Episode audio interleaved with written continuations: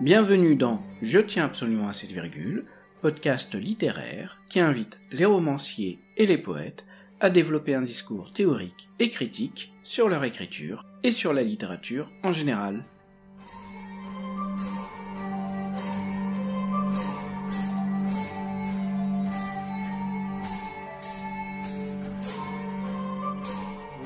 Je reçois aujourd'hui Paul Sanda, auteur depuis la fin des années 80 de nombreux recueils de poésie, ainsi que de multiples essais et portraits littéraires des artistes qu'il admire.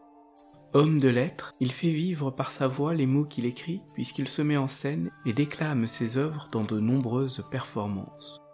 Outre ses activités de poète, il dirige à Cordes-sur-Ciel, où il réside, la maison d'édition Raphaël de Surtis ainsi qu'une maison des surréalistes.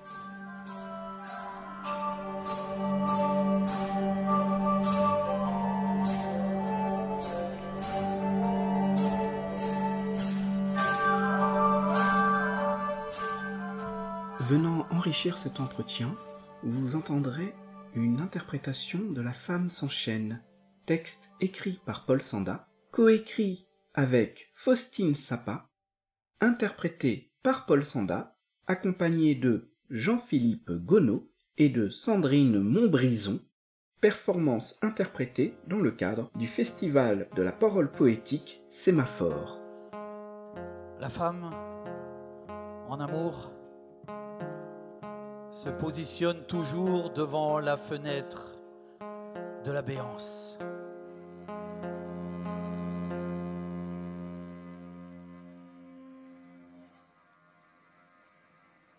Tu es mon tout. Tu es mon rien. Tu es ma vie, tu es mon accroche, ma drogue, ma perfusion, mon âme, mon âme brûlante. Tu es mon âme brouillée. Tu as mes yeux vides. Tu es ma bouche en silence. Tu es moi. Tu es à moi. Tu es pour moi. Pour vivre. Pour mourir, sourire, oublier. Peut-être que je n'aurai jamais besoin de toi.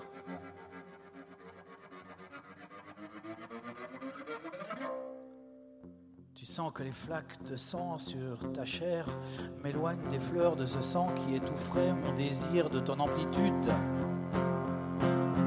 Le grand désordre de ton cœur qui bat. C'est la répétition de tes évasions, de tes équipés, de tes fugues. Oh, je ne peux pas prendre soin de toi plus avant, aimer, veiller pour toi dans le combat. Ni pour la taillade. Mais peut-être que je serai là pour toi quand tes larmes inonderont mon ventre.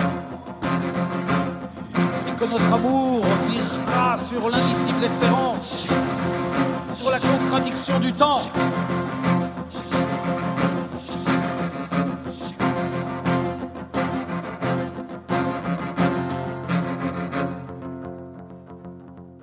Ce qui féconde la parole va se dévoyer en ricanement odieux et qu'il y aura une rupture entre les signes dans l'enchevêtrement des appels qui se perdront à souhaiter t'idolâtrer comme un centre vivant à poursuivre dans la clémence du temps l'affirmation si impossible que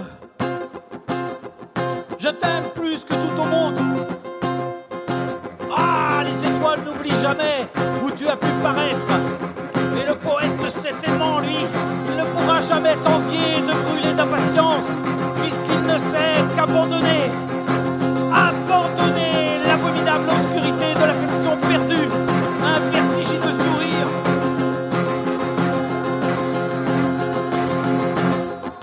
La nuit tombe autour, autour de toi, dans les raies tremblants d'Allen Ginsberg.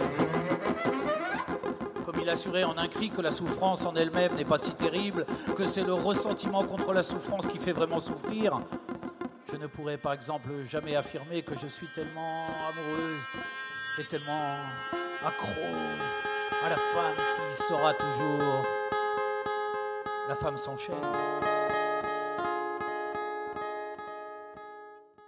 Peut-être peut-on, pour commencer, revenir sur ton parcours et plus précisément sur tes débuts. Te souviens-tu de la publication de ton premier ouvrage et des intentions poétiques qui étaient alors les tiennes? Pour moi, c'est un ouvrage totalement fondateur. Il s'appelait euh, Ludi Funebres, le, jeu funèbre, en fait, les jeux funèbres. Et euh, j'ai écrit ça dans les années euh, 80, 87, 88, 89 et il a été publié en 90 par les éditions Saint-Germain-des-Prés. Alors, euh, ma rencontre avec euh, Alain Breton de ces éditions, qui a été pour moi euh, un moment très très important. À l'époque, je travaillais comme psychologue dans l'enseignement catholique et ce livre qui était assez dérangeant lié peut-être à mes, à mes racines euh, vendéennes et surtout euh, une étude autour de Gilles de Rais, dont j'essayais de, de rédempter l'âme, on va dire, dans, dans, dans cet ouvrage. Euh, donc un, un, ouvrage assez, assez violent. Et sa sortie m'a valu à la fois quelques louanges et aussi beaucoup de beaucoup d'ennemis. à l'époque. Mais euh, par contre, à, long terme, euh, a été un ouvrage plutôt fondateur parce que j'ai vu que j'étais capable d'écrire un livre euh, dans, dans son ampleur, on va dire un, livre, un recueil. Et en 1994, ce livre a beaucoup plu à un compositeur de musique qui s'appelait Paco Das Mortes, qui l'a chanté intégralement et qu'on a fait un disque. Et donc j'ai vu quelques années plus tard, donc bien après l'écriture, on va dire cinq ans après l'écriture, à quel point il était fondateur. Peut-être il est, il est resté ce livre-là euh, fondateur pour moi pendant euh, une bonne dizaine d'années. C'est un ouvrage euh, avec un style qui était encore pas du tout le mien, hein, qui était un style totalement imparfait, primitif ou premier. Et quelles étaient alors tes, tes influences à ce moment-là? Parce que tu parles d'un style primitif. Donc quel était ce style? Mon père avait une licence de, de lettres à son époque, c'était pas trop courant. Et depuis que je suis petit, donc vers 7-8 ans, j'ai toujours baigné dans, dans les livres, dans cette euh, bibliothèque euh, qui est aussi chez moi, qui est importante, et qui était déjà importante aussi chez lui, et qui était surtout pleine de, livres de poche. En fait, euh, mon éducation, elle est plutôt d'avoir lu très jeune Malaparte, même Pavé j'ai même lu La Bruyère, beaucoup de livres comme ça que j'ai lus quand j'étais jeune. Quelque part, je comprenais pas tout, mais euh, m'imprégnait, m'ont toujours imprégné d'un certain classicisme. Paradoxalement, dans ce premier livre, euh, on, on, ressent pas ça, mais peu à peu, avec le temps, euh, dans mon travail d'écriture, je vais réussir après à, le, faire ressortir. Donc à l'époque, j'étais pas encore un grand connaisseur de surréalisme quand j'ai quand j'ai écrit ça. Peu à peu, je suis venu à, cette écriture grâce à des amis qui m'ont fait découvrir André Pierre de Mandiargue, d'autres gens comme ça. Donc Peut-être euh, que cette poésie-là s'est inspirée un peu de, de L'âge de craie, de Mandiargue, des auteurs euh, comme ça, un peu surréalistes, Michel Léris, euh, des auteurs comme ça qui, qui dans les années 90 ont, ont influencé mon, le début de ma pensée d'écriture. Après, je pense que c'était pas encore traduit dans, dans mon écriture. Et justement, avec le recul, quel jugement portes-tu sur ce travail? Je crois que je suis rentré en crabe dans l'écriture, c'est-à-dire par le côté, enfin dire, en marche sur le, côté.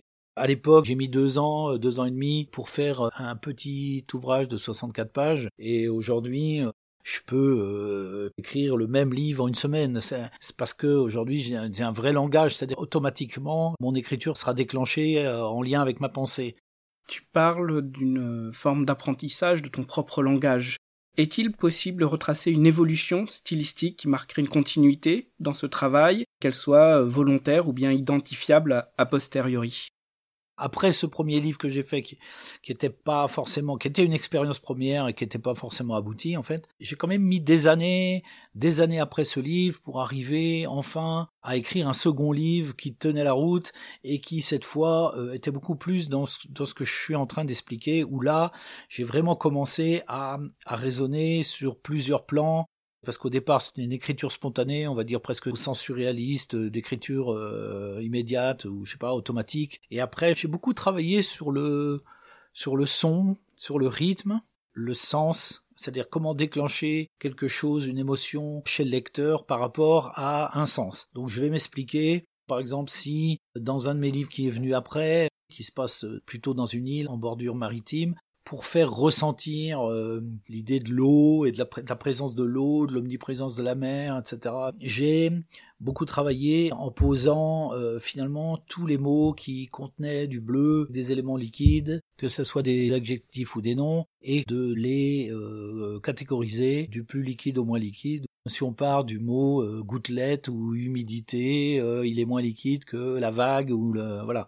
Donc déjà faire une sorte de hiérarchie dans, ces mots-là pour se dire que dans un recueil qui va parler de la mer, je vais emmener euh, mon lecteur vers plus d'eau de manière inconsciente dans sa lecture. si si à un moment je donnais, je veux donner plus d'intensité à cette eau. bon, ça va être la même chose pour la rythmique. Donc j'ai beaucoup travaillé à l'époque sur les rythmiques, c'est-à-dire si euh, le bateau est pris dans la tempête, je dis n'importe quoi, mais en gros c'est ça. Si le bateau est pris dans la tempête, euh, ça n'a aucun sens d'écrire des vers euh, de rythme pair qui vont faire un 2 3 4, un 2 3 4, un 2 3 4. On va se retrouver chez José Maria de Heredia, les Parnassiens, etc. Et qui quelque part ne, ne, ne sera en inadéquation totale avec euh, avec ce qui se passe, c'est-à-dire la forme va complètement avaler la l'emportement que le poète veut donner à son travail. Donc euh, je me suis mis à dire bah voilà, euh, je vais accélérer les vers impairs où je vais peu à peu déstructurer la, la, rythmique pour aller vers la tempête. Donc si ça commence par 1, 2, 3, 4, 1, 2, 3, 4, c'est sûr que ça va être 1, 2, 3, 1, 2, 3, 4, 5, 1, 2, 3, 4, 5, 6, 7, 1, 2, 3, 4, 5, 6, 7, 8, 9, 1, 2, 3, 1, 2, 3, 4, 5, 6, 7, 8, 9, 10, 11, etc. Si je veux emporter euh, complètement le mouvement et puis retomber sur un calme après. après. Donc j'ai beaucoup raisonné là-dessus. Ensuite, euh, la troisième partie de mon travail, ça a été euh, plutôt le, le son. D'abord, faire la chasse à tous les hiatus, c'est-à-dire à tous les mots qui sonnent mal. Euh, je vais pas mettre des que, des peu, etc. si euh, je veux pas créer quelque chose de chaotique. Donc, il y a un son plus calme, un son plus brutal. Alors voilà, j'ai beaucoup travaillé là-dessus. Au départ, c'était de l'ordre du calcul, on va dire. Et puis, puis peu à peu, euh, j'ai chassé de mon vocabulaire des mots qui me plaisaient pas, des choses qui sonnaient mal, que je laisse à, à Charles Bukowski ou à, Jean-Michel Maulepoix que j'ai relu récemment et qui, par exemple, j'ai un très beau euh, recueil de Jean-Michel Maulepoix rue des Fleurs, qui vient d'avoir le prix Goncourt de la poésie. Euh, j'ai écrit un texte sur lui et quand j'ai lu son livre, je trouve le mot radiateur un mot qui ne peut pas exister dans ma poésie. C'est-à-dire que autant lui, ça passe très bien dans ce qu'il écrit, mais moi, je peux pas écrire euh, quoi que ce soit. Alors, j'ai chassé des mots comme ça, comme arrosoir, euh, des mots qui pour moi ne représentent rien ou qui sonnent mal, qui me plaisent pas par rapport à tout ce que je suis en train de raconter avant, c'est-à-dire cette sonorité, ce rythme, etc. Tu as écrit dans Célébration des nuées, mais je dois dire aussi que je n'ai pas su tout de suite choisir entre l'essentiel et le plus futile, comme les mots sont parfois bien trompeurs. Qu'est-ce que l'essentiel et le futile selon toi et, comment distinguer ces mots trompeurs? Alors ça c'est, je reprendrai le mot de Tolstoï qui dit dans l'écriture, d'ailleurs ça vaut pour la scène, il n'y a que trois choses qui comptent, c'est la sincérité, la sincérité et la sincérité. Et quelque part, c'est ça. C'est-à-dire, au départ, le fait de s'amuser des mots, parce qu'il y a des mots qui sont beaux, alors, à contrario de ce que je viens de dire juste avant, il y a des mots qui sont beaux, mais qui n'ont aucun sens si on les a pas éprouvés. Donc, je, vais dire quelque chose, encore plus aujourd'hui en tant qu'éditeur, quand je reçois des manuscrits, je vois la différence entre euh, cette sincérité-là et des gens qui jouent avec les mots, mais qui se les approprient pas. Alors, au départ, j'ai joué avec des mots dont je ne, je ne connaissais pas le fond. C'est-à-dire que Qu'est-ce que ça veut dire, euh, je sais pas, euh, une, saxifrage si on n'a jamais vu cette plante? Le mot est peut-être très beau, on peut l'utiliser dans un truc, mais on sent, je sais pas, on, sent s'il y a une authenticité d'utilisation du mot. Et ça, c'est quelque chose de très très fondamental pour moi. C'est-à-dire que chaque mot maintenant est pesé à l'aune de la densité du vécu. Si je j'ai pas vécu ce que ce qu'est l'émanation euh, du café ou l'odeur au petit matin, je vais pas m'amuser à jouer avec cette image. Ça rejoint un peu ce que je dis tout à l'heure, c'est-à-dire finalement des mots comme euh, radiateur ne m'évoquent absolument rien, surtout moi qui n'ai pas trop de chauffage euh, dans la lointaine campagne. Donc en l'occurrence là, je préférerais certainement euh, le froid des murs et des murailles plutôt que d'avoir affaire avec ce radiateur qui serait pour moi totalement hors champ. L'important pour toi, c'est de pouvoir habiter les mots que tu, que tu emploies. Ouais, c'est même plus que ça.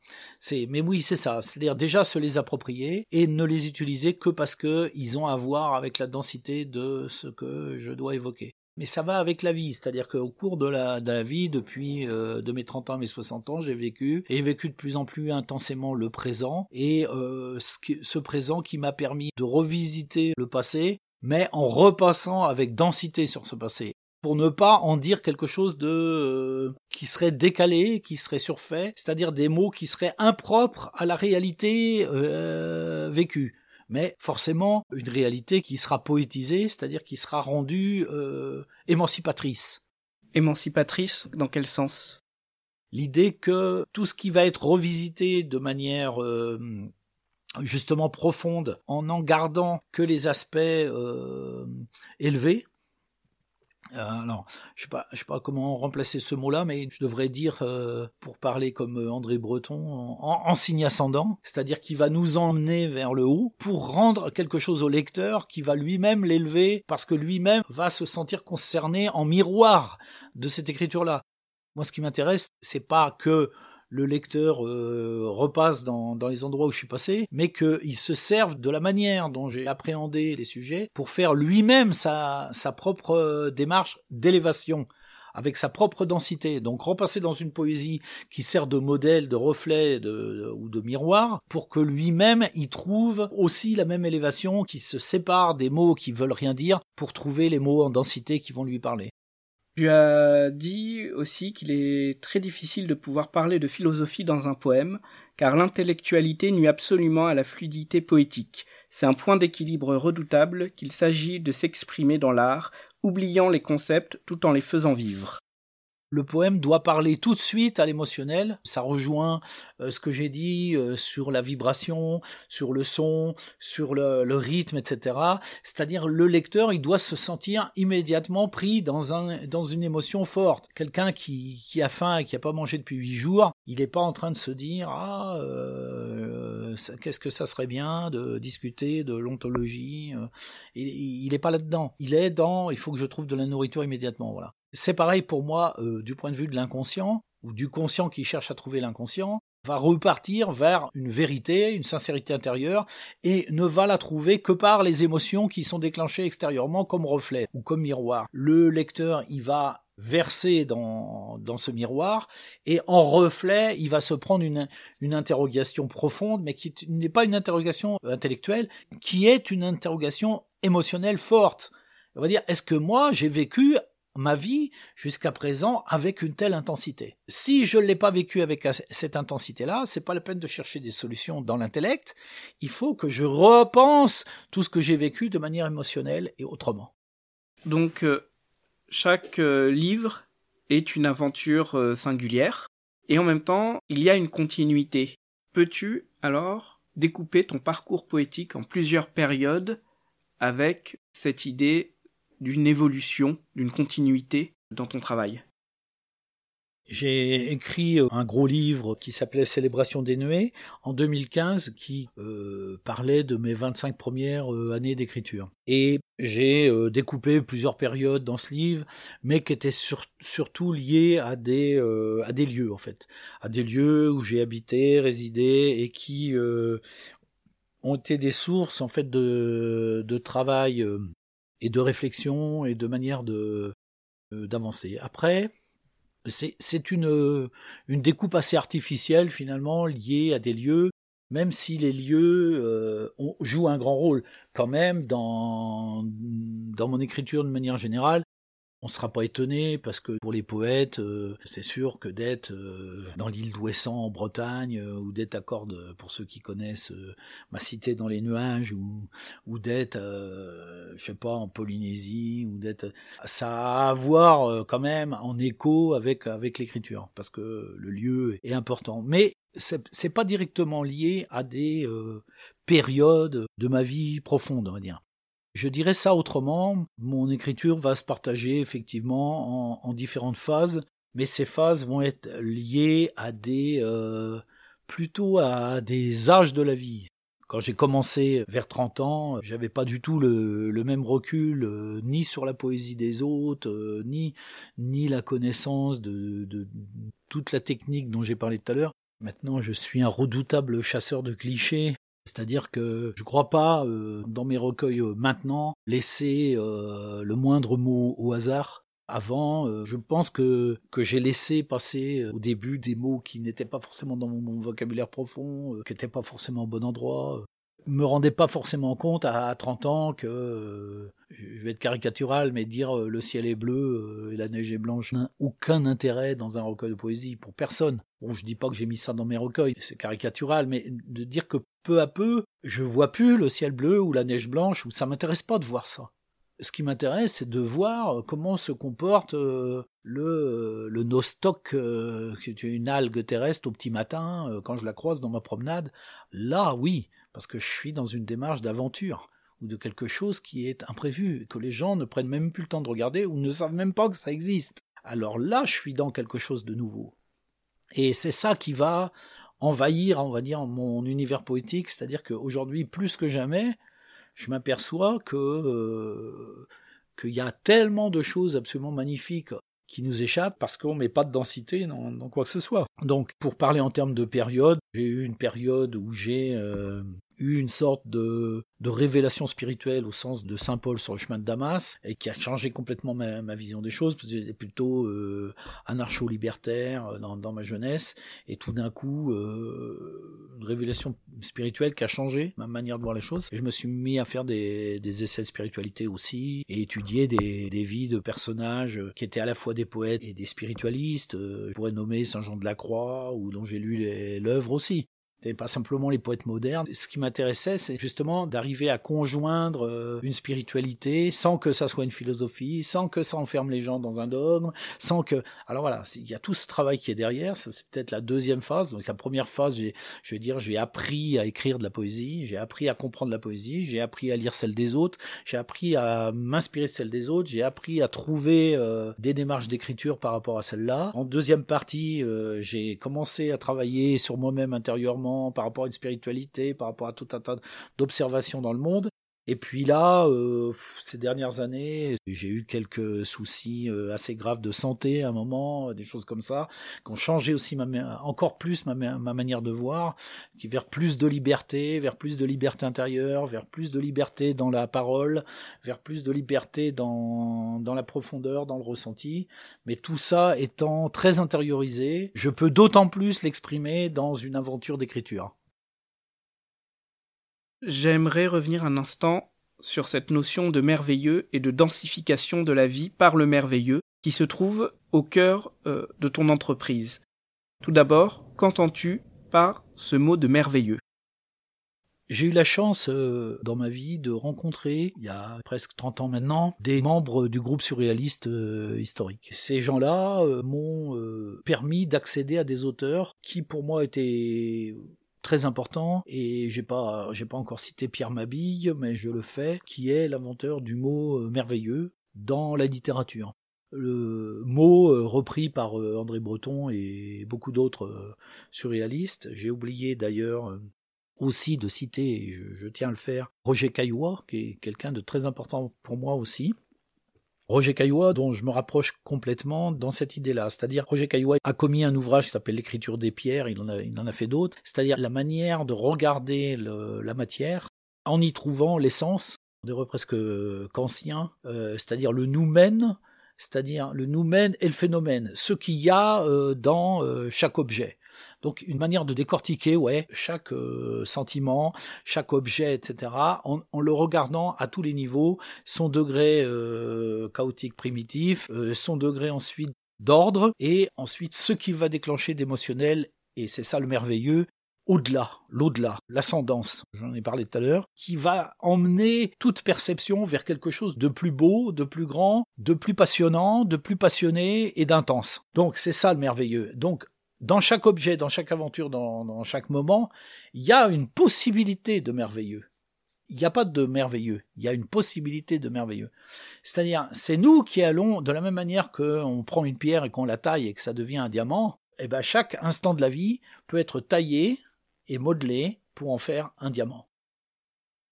Et comment, si tu as des exemples, euh, comment par ton écriture, justement techniquement, on va pouvoir atteindre euh, ce merveilleux, passer par ces différentes étapes entre le phénomène, le nous-mêmes, jusqu'au merveilleux.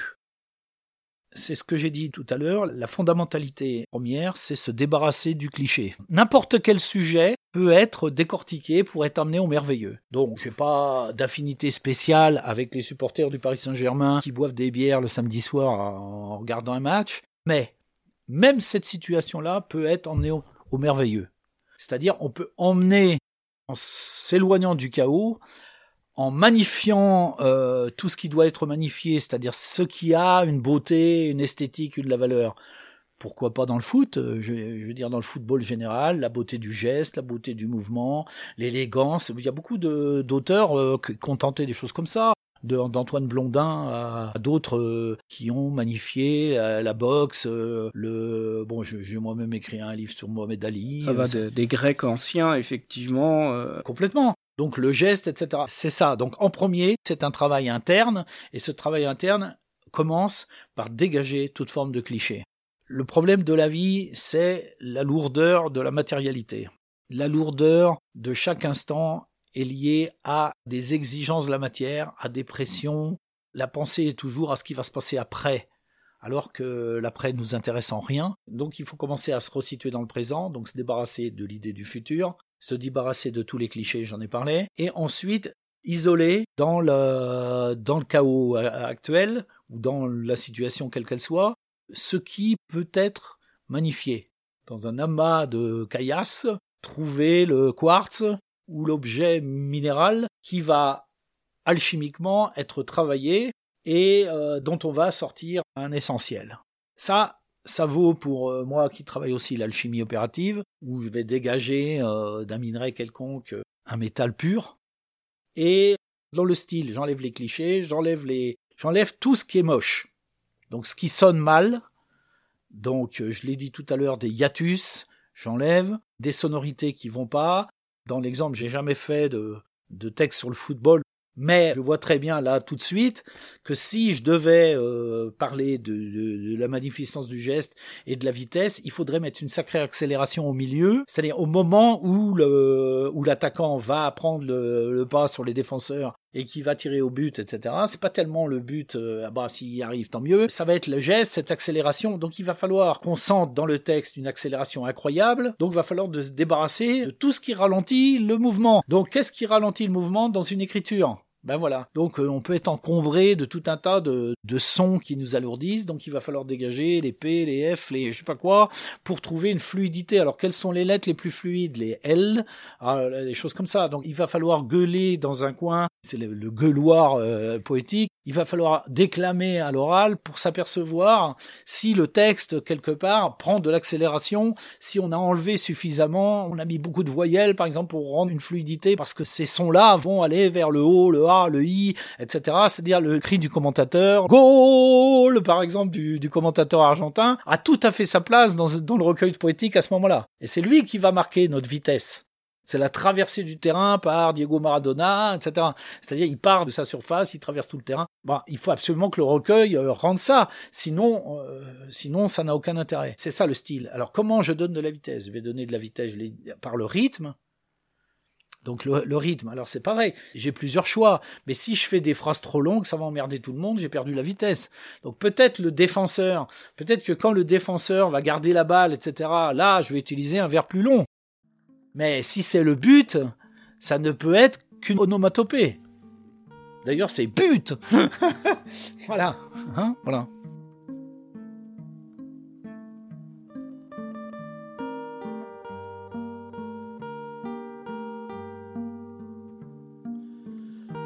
Après l'amour, après le sexe, nos liens se pervertissaient. Ils se détachaient dans l'air devenu soudain irrespirable. Et si le petit jour m'étreignait, c'est parce que la femme s'enchaîne, ne serait jamais n'importe qui, qu'elle ne pouvait pas être autre chose qu'une figure de l'amour impossible. Et je pouvais te dire alors, parce que c'était seulement au bout de cette extrémité-là, que tu es la personne qui compte. Qui compte.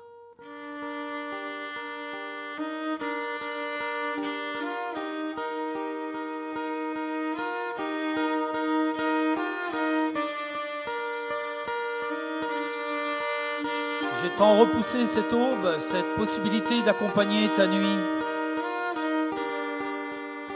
Tellement j'ai pu trembler dans le pétale rouge que nous avions extirpé de ton sang. Comme tu voulais affirmer que ce qui flottait alors dans l'atmosphère n'était que le rire malsain d'un homme dans le soupir ému d'une femme. Nos armes pouvaient-elles être déposées?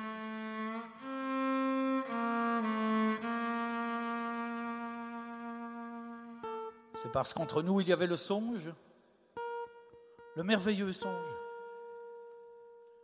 de ce que nous aurions pu vouloir accepter l'un de l'autre dans le mélange, dans l'entrave, dans le souci gantées, dans l'explosion des cryptogames à ta peau et dans l'usure de tes désirs.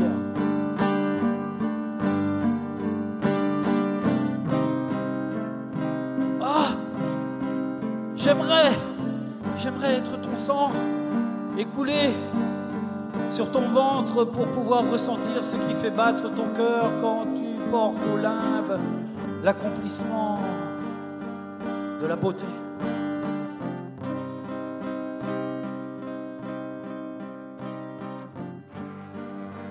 Dire que je t'aimais quand tu étais ici sans moi, dans ce pays sauvage, noir, obscur, désabusé, qui cherchait le ciel.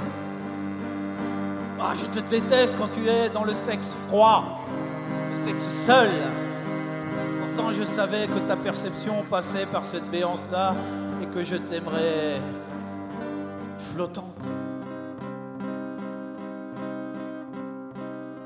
Bien sûr, notre monde était plein d'ailes arrachées de liberté perdue. Si quand on est aimé, on ne doute de rien, quand on aime, on doute de tout. Allen Ginsberg était encore notre guide, même dans la mort d'Élise, l'attente irraisonnée de ce qui va advenir. Lui, il écrivait Je parle de l'amour qui me vient à l'esprit. La lune est fidèle, bien qu'aveugle. Puis toi, toi, tu criais après les feuilles pourries de notre automne qui n'hébergeaient que des nuées de rêves perdus. Sa lèvre suspendue, j'ai voulu rajouter en ton honneur qu'elle bouge en pensant qu'elle ne peut pas parler. C'est parce que des soins parfaits l'ont rendue sombre, mais tout cela était exactement inutile et tout à fait sans objet.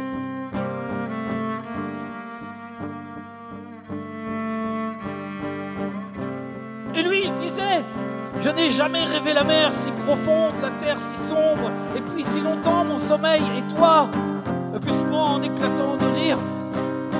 Mais toi, tu ne répondais rien, plutôt tu disais le contraire de tout ce qui devait être dit, ou le contraire du contraire. Enfin, rien que pour user de ce pouvoir qui te suffoquait et qui couvrait le feu désespéré de la passion, le désastre de tes amours.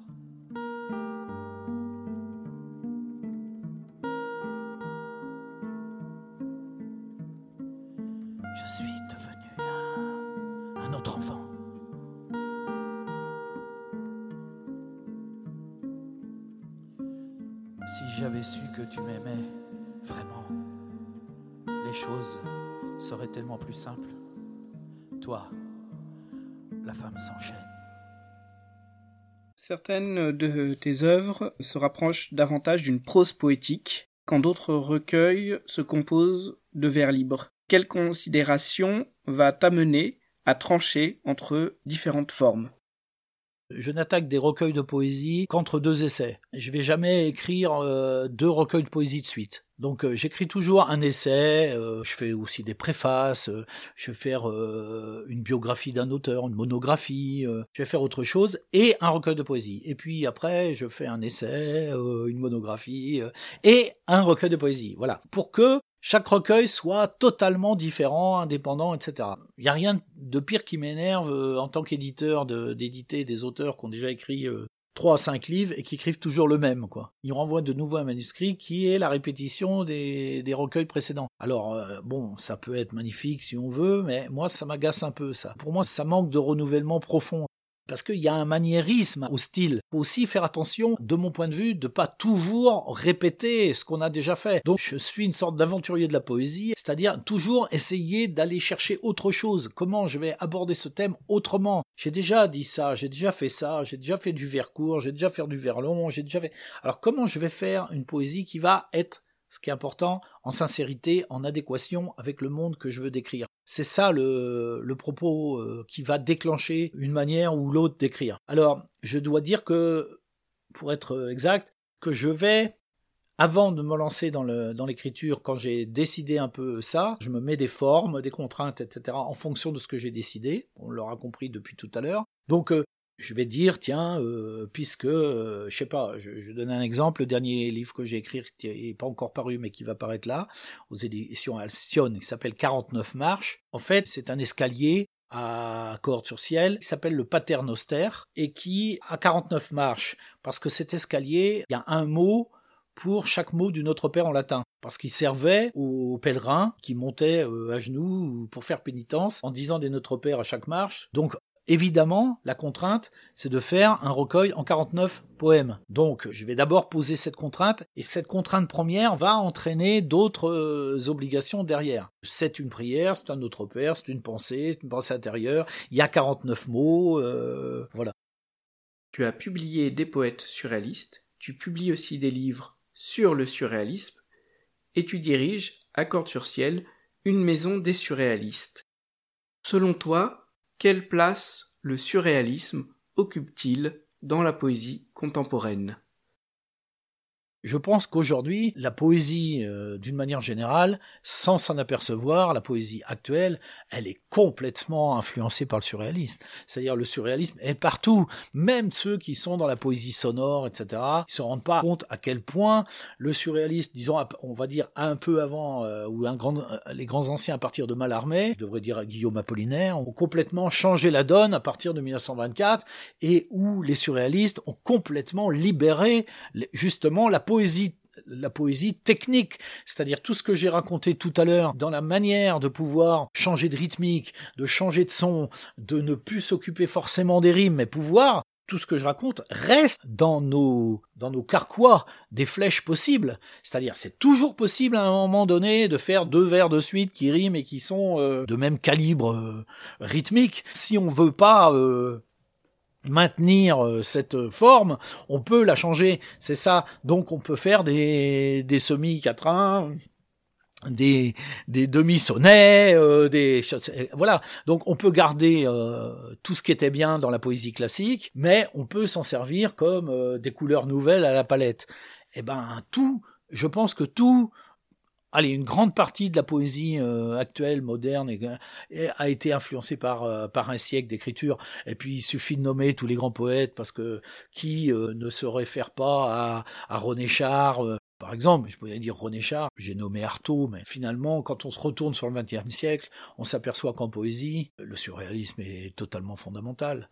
J'ai failli dire en peinture aussi alors avec euh, beaucoup de déviance, de la même manière que Internet est peut-être la plus belle machine du monde et, la pire, c'est-à-dire qu'un nouvel outil, on peut l'utiliser euh, pour le meilleur euh, ou pour la pire des choses. Et eh ben peut-être que cette poésie libérée, elle a fait croire à tout un tas de gens qu'on pouvait écrire n'importe quoi et que c'était de la poésie. Je crois qu'au contraire, les surréalistes vont poser une exigence technique rare, rare, et beaucoup plus forte que quelque chose qui était convenu. C'est-à-dire, c'est vrai que faire des alexandrins de 3, 4, 5, 6, 1, 2, 3, 4, 5, 6 a un côté euh, compliqué, c'est une, contrainte complexe, mais c'est aussi restrictif. Alors, il n'y a pas que les surréalistes.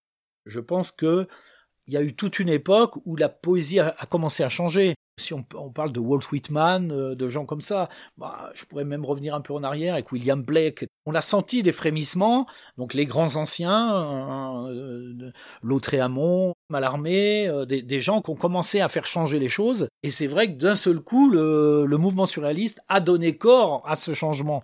Et il a donné corps de manière euh, fondamentale. Et ça, c'est une espèce de déflagration qui existera toujours, euh, enfin pour très longtemps. Alors peut-être qu'un jour, il y aura un mouvement aussi influent. Mais je crois que ça vient du fait que le surréalisme n'est pas qu'un mouvement littéraire, artistique, etc. C'est un mode de vie.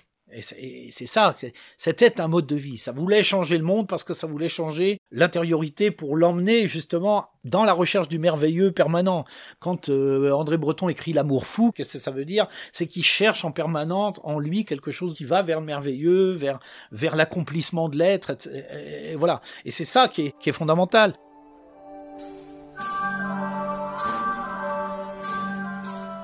Ainsi s'achève cette nouvelle émission de Je tiens absolument cette virgule, présentée par moi-même, Hervé Veil, avec pour invité Paul Sanda.